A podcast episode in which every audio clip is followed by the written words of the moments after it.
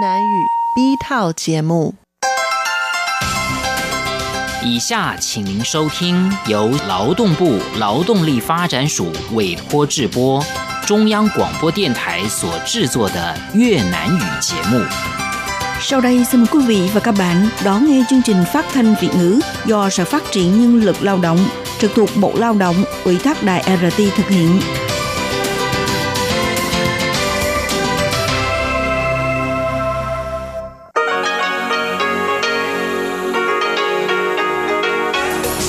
Đây là Đài Phát thanh Quốc tế Đài Loan RTI.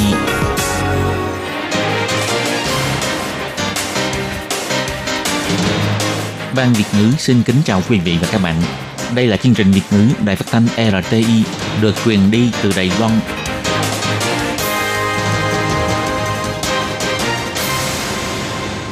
Hello, tôi Kim xin kính chào các bạn. Hoan nghênh các bạn đã đến với chương trình Việt ngữ ngày hôm nay của chúng tôi. Các bạn thân mến, hôm nay là thứ ba, ngày 16 tháng 7 năm 2019, cũng tức ngày 14 tháng 6 âm lịch năm kỷ hợi. Chương trình Việt ngữ ngày hôm nay của chúng tôi sẽ bao gồm các nội dung chính như sau. Mở đầu là bản tin thời sự trong ngày, tiếp đến là chuyên mục tin vắn lao động nước ngoài, rồi đến chuyên mục tiếng hoa cho mỗi ngày, chuyên mục tủ kính sinh hoạt và sau cùng chương trình của chúng tôi sẽ khép lại với chuyên mục giờ hẹn các bạn. Mở đầu chương trình hôm nay, Tôi Kim xin mời các bạn cùng đón nghe bản tin thời sự trong ngày. Và trước hết, Tôi Kim xin mời các bạn cùng đón nghe các mẫu tin tóm lược. Tổng thống Thanh Văn được tặng huy chương Order of St. Christopher and Newvis. Bộ Ngoại giao Đài Loan cảm ơn và khẳng định việc tiếp khách từ chối dẫn đầu tội phạm người Đài Loan cho Trung Quốc. Cứu lấy nguy cơ phá sản của bảo hiểm lao động, Bộ Lao động Đài Loan cho biết trước khi dự thảo cải cách thông qua, mỗi năm chính phủ sẽ phải bù lỗ cho bảo hiểm lao động. Bộ Y tế và Phúc lợi Đài Loan thúc đẩy phục vụ chăm sóc tận nhà cho bệnh nhân mắc bệnh ly thượng bì bọng nước. Anh Quốc phát hành tờ tiền giấy 50 bản mới với hình ảnh vị anh hùng giải mã mật mã Thế chiến thứ hai. Gần chục ngàn con đom đóm bay trước mắt khiến du khách vô cùng phấn khởi. Và sau đây tôi Kim xin mời các bạn cùng đón nghe nội dung chi tiết của bản tin thời sự ngày hôm nay nhé. Tổng thống Thái Anh Văn dẫn đoàn sang thăm liên bang St. Christopher and Nevis. Chiều ngày 15 tháng 7 giờ địa phương, bà đến phụ toàn quyền tiếp nhận nghi thức chào đón và đã được toàn quyền Starday Sutton trao tặng huy chương Order of St. Christopher and Nevis. Trong bài phát biểu, Tổng thống Thái Anh Văn cho biết đây là sự khẳng định tình bạn hữu và quan hệ đối tác giữa hai nước, nhất là khi nhận huy chương từ tay ngài toàn quyền thì càng mang ý nghĩa phi phàm. Tổng thống Thái Anh Văn nói, Điều làm tôi cảm động hơn nữa là năm 1983 kiến lập liên bang tên Christopher and Nevis. Nước ban giao đầu tiên của nước này là Trung Hoa Dân Quốc Đài Loan và đương thời ngài toàn quyền là người xúc tiến xây dựng mối quan hệ ngoại giao này – nhận huy chương từ tay ngài có ý nghĩa vô cùng to lớn. Tổng thống cho biết, từ năm 1983, hai nước xây dựng mối quan hệ ngoại giao cho đến nay đã hơn 30 năm. Đài Loan ngoài việc tiếp tục hợp tác với nước bạn trong nhiều lĩnh vực ra, Đài Loan còn thúc đẩy các loại học bổng và các kế hoạch giáo dục nghề nghiệp để tạo phúc cho người dân hai bên, thúc đẩy hòa bình và phồn vinh. Đây cũng là mục tiêu chung của hai nước và cũng là mục tiêu tiếp tục cùng nhau phấn đấu, nỗ lực thực hiện. Bà cảm ơn nước bạn luôn lên tiếng ủng hộ Đài Loan, hy vọng hai nước có thể cùng trợ giúp nhau trên xã hội quốc tế để có thể cống hiến cho nhân loại được nhiều hơn. Ngày 15 tháng 7, tiệp khách tuyên bố cho 8 tội phạm mang quốc tịch Đài Loan quyền được bảo vệ. Hành động này tương đương với việc từ chối Trung Quốc yêu cầu dẫn độ họ sang Trung Quốc, phản bác lại quyết định của tòa án tiệp khắc trước đây. Luật sư biện hộ cho biết, chính phủ tiệp khắc tin rằng họ sẽ bị đối đãi không nhân đạo. Ngày 16 tháng 7, Bộ Ngoại giao Đài Loan hồi ứng đối với việc chính phủ tiệp khắc phát huy dũng khí đạo đức bảo vệ quyền lợi của người dân Đài Loan, từ chối yêu cầu của Trung Quốc. Chính phủ Đài Loan khẳng định hành động này và bày tỏ lời cảm ơn chính phủ tiệp khắc.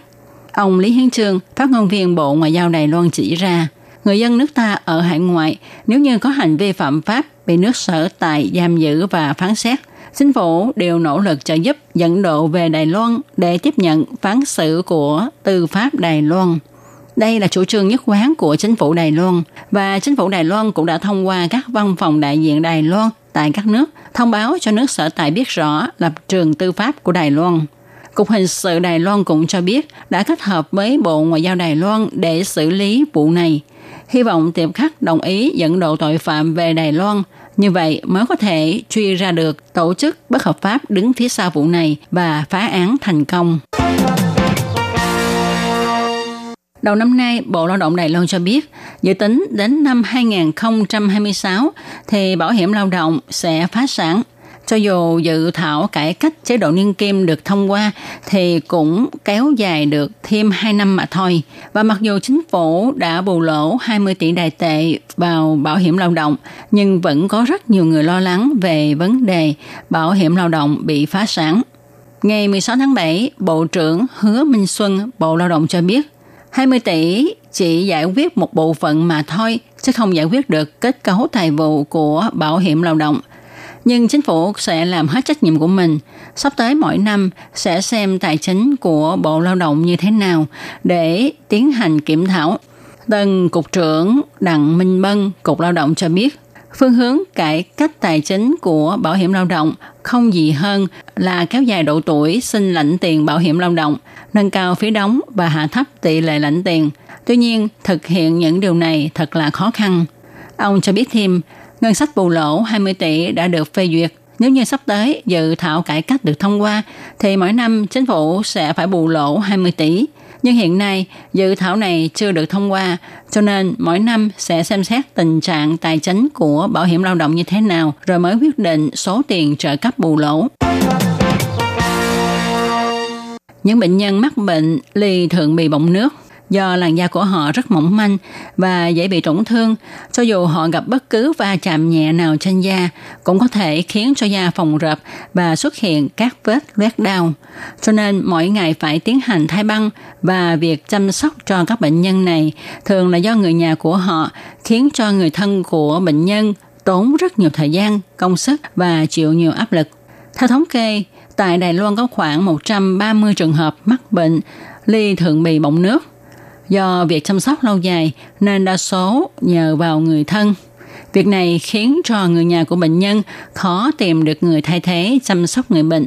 Nhằm giải quyết áp lực cho gia đình có bệnh nhân ly thượng bì bọng nước, Bộ Y tế và Phúc lợi Đài Loan đã lên kế hoạch giúp đỡ những gia đình này. Từ tháng 7 năm 2019, Bộ Y tế và Phúc lợi Đài Loan đã tiến hành thử kế hoạch chăm sóc đặc biệt cho bệnh nhân lì thượng bì bọng nước cho đến năm 2020. Một phục vụ này không chỉ cung cấp chuyên viên y tế đến tận nhà người bệnh để phụ giúp người nhà chăm sóc y tế cho bệnh nhân, mà những gia đình khó khăn còn được hỗ trợ trả phí phục vụ này.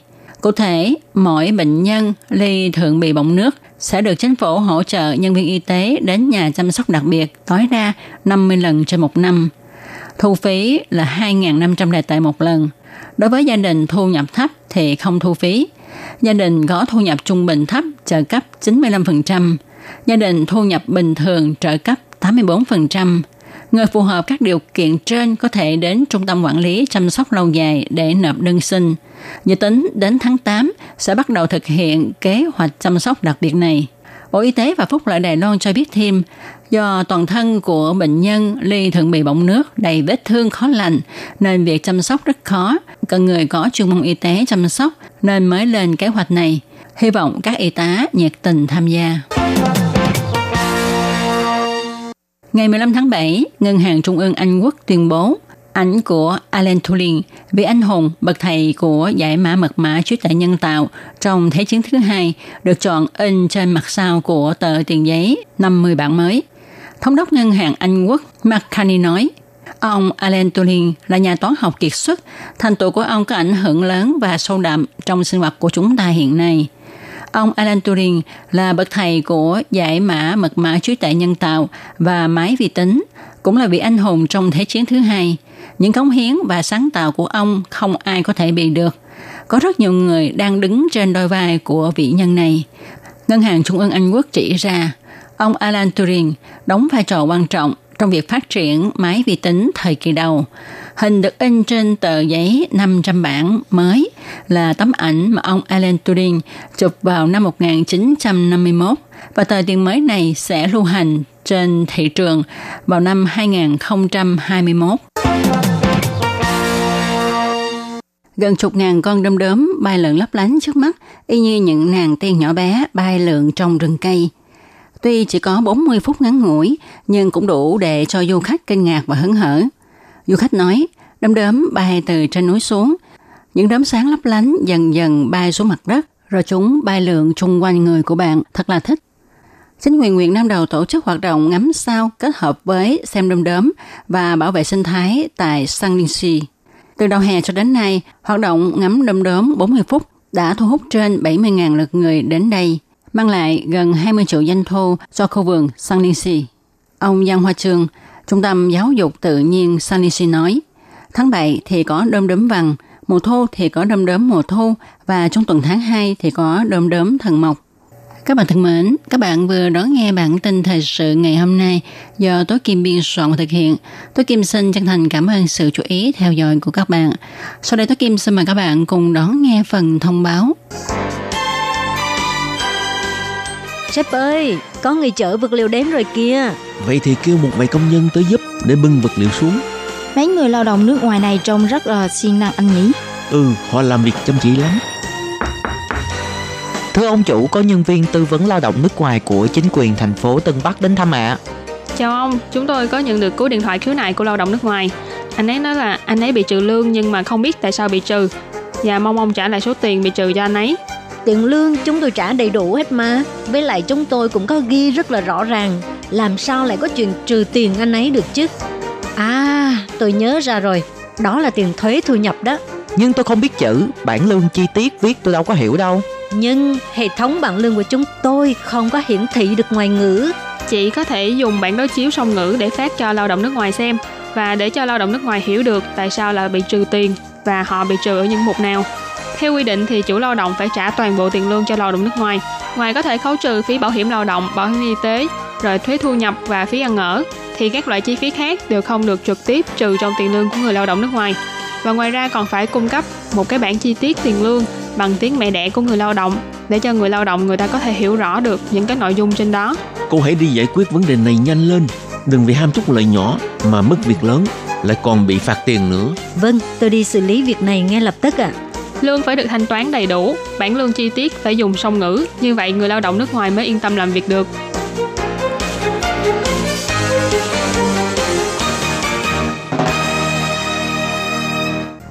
Để đảm bảo quyền và ích lợi cho lao động nước ngoài làm việc tại Đài Loan, Bộ Lao động Đài Loan đã thiết lập một đường dây nóng 1955 bảo vệ và tư vấn miễn phí cho lao động nước ngoài trong 24 tiếng đồng hồ. Đường dây này cung cấp phục vụ quan tâm cho lao động nước ngoài xin tư vấn, khiếu nại, chủ thuê hoặc lao động nước ngoài nếu có nhu cầu tư vấn đều có thể thông qua đường dây nóng 1955 để xin hỗ trợ.